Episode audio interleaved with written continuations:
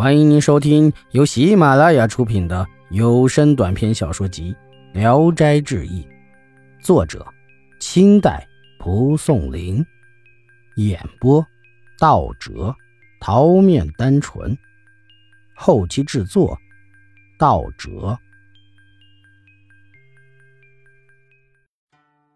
贾凤志，贾凤志是甘肃平凉人。他的才名冠绝一时，但是科举考试却总是不中。有一天呐，他在道上遇见一位秀才，自称姓郎，风度很潇洒，言谈也很有学问。贾凤志就邀他一起回到家里，拿出自己的八股文习作向他请教。郎生读完后不很赞许，说道：“您的文章科试得个第一名，肯定有余。然而乡试考场想取个榜尾。”恐怕也是不够格啊。贾凤志说：“那怎么办呢？”郎参说：“天下之事，仰着头踮起脚去高攀倒是很难办到，而低下头去抚救却很容易得多。这些道理还用得着我来说吗？”于是指出了一两个人和他们的一两篇文章作为标准，大致都是贾凤志最看不起而最不屑于一提的。贾凤志听完后笑着说：“学者做的文章，贵在能历久不朽。即使把它列入八珍美味之中，也应当使天下人不认为过分才是。像你所说的这两个人，用那样低劣的文章来猎取功名，虽然登上显贵的台阁高位，但他们仍然是低贱的。”郎参说：“并非这样，有的人文章虽然写得好，但是由于他的地位低贱，却不能流传。”您想要死抱着自己的卷子一直到老，那也就罢了；否则，连那些主考官们都是靠这等劣质的货色爬上去的，恐怕不会因为看了你的好文章，就会另外换上一副眼睛和肝肺肠子的。贾凤志最终不说话了，郎参起身笑着说：“哈哈，你还是年轻气盛呐。”于是告辞走了。这一年乡试的时候。贾凤志赶考又落榜了，他心情郁闷，很不得志。渐渐想起郎生说过的话，就拿出以前他所指出的那一两个人的文章来勉强阅读。可是还没读完，就先昏昏欲睡，心里疑惑，拿不定主意是不是来按郎生说的办。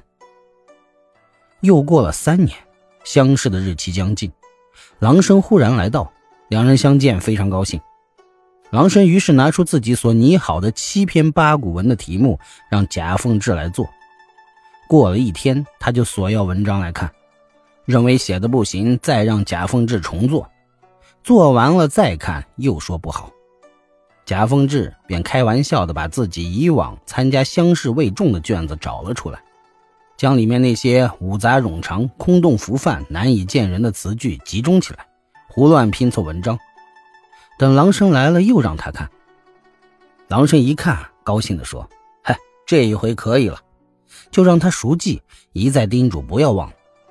贾凤志笑着说：“和您实说吧，这些东西都不是我心里想写的，转眼就忘了。即便受责打，也不可能再记起他了。”郎生坐在书桌旁边，硬逼着贾凤志朗诵了一遍，又叫他脱去上衣，露出脊背，用笔在上面。写了一道符，临走出门时说：“仅有这些就足够了，可以把其他的书都束之高阁了。”贾凤志检查了一下自己背上的符，想洗也洗不掉，已经渗透到皮肉里面了。贾凤志进了乡试考场中，一看发下来的试卷题目，郎秀才所拟的七道题一道也没落下。回想自己以前几次所做的文章，心中一片茫然。怎么也记不起来了，唯有那篇开玩笑拼凑的文章仍历历在心。但他手握毛笔，始终感到写那样的文章太丢人了，想稍做一下更改，但反复苦想，竟然不能改换一字。太阳偏西了，贾凤志只得按着自己记忆中照直抄录下来，交卷出场。郎生等候他已经很久了，见面就问道。怎么回来的这么晚？贾凤志如实相告，并立即求他擦去自己脊背上的符。可是脱衣一看，符已经消失了。在回忆考场中的作文竟如隔世的事情一样，没了印象。贾凤志大为惊异，就问郎生说：“您为啥不用这种办法自己参加考试呢？”郎生笑着说：“哼，我只因为没有这种念头，所以就能不理会这些文章。”于是约贾凤志明天到他家里去。贾凤志答应了。郎生走了以后，贾凤志拿出那七篇文稿自己阅读，大非本意，泱泱不乐，也不再见约去访那郎生。便垂头丧气的回了家。本集演播到此结束，谢谢大家的收听，喜欢请点赞、评论、订阅一下。